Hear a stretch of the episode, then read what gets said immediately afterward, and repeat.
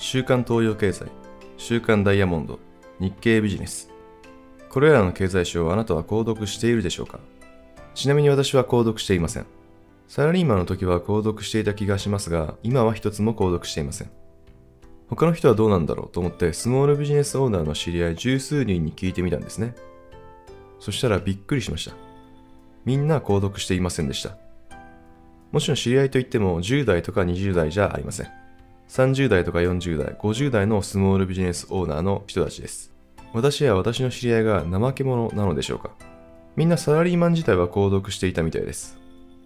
でも起業してからは雑誌どころか新聞すら購読していない人が多数派っていう事実が判明しました。もちろん声を大にして自慢するようなことじゃありません。雑誌や新聞なんて購読する必要はないと声高に主張したいわけでもありません。雑誌や新聞もいいものだと思います。ただ、この事実は面白いというふうに思ったんですね。サラリーマンの時は雑誌や新聞を購読していた。にもかかわらず、なぜ起業すると購読しなくなるのでしょう。そんな暇はない。細かいことを抜きにして歯切れよく結論を言ってしまえばこの一言だと思います。もちろん全く読まないというわけじゃありません。読まないのではなくて購読しないということです。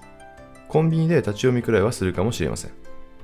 とはいえ、情報収集っていうのはスモールビジネスオーナーにとって大切な仕事の一つでもあります。学習することをやめてしまえば、緩やかに衰退していくのは目に見えています。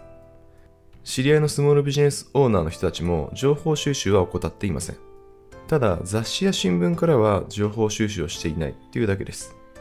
じゃあ、どこから情報収集をしているのか。それは現場です。自らのお客さんとの会話、事例を共有するセミナーや勉強会、飲み会のスモールビジネス仲間との会話、などの情報には現場感が色濃く出ます。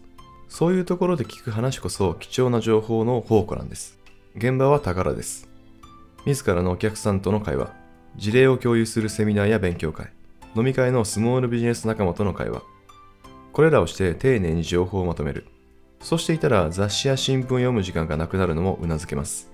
だから魅力的な人はふわっとした話じゃなくて、地に足ついた話ができるのでしょう。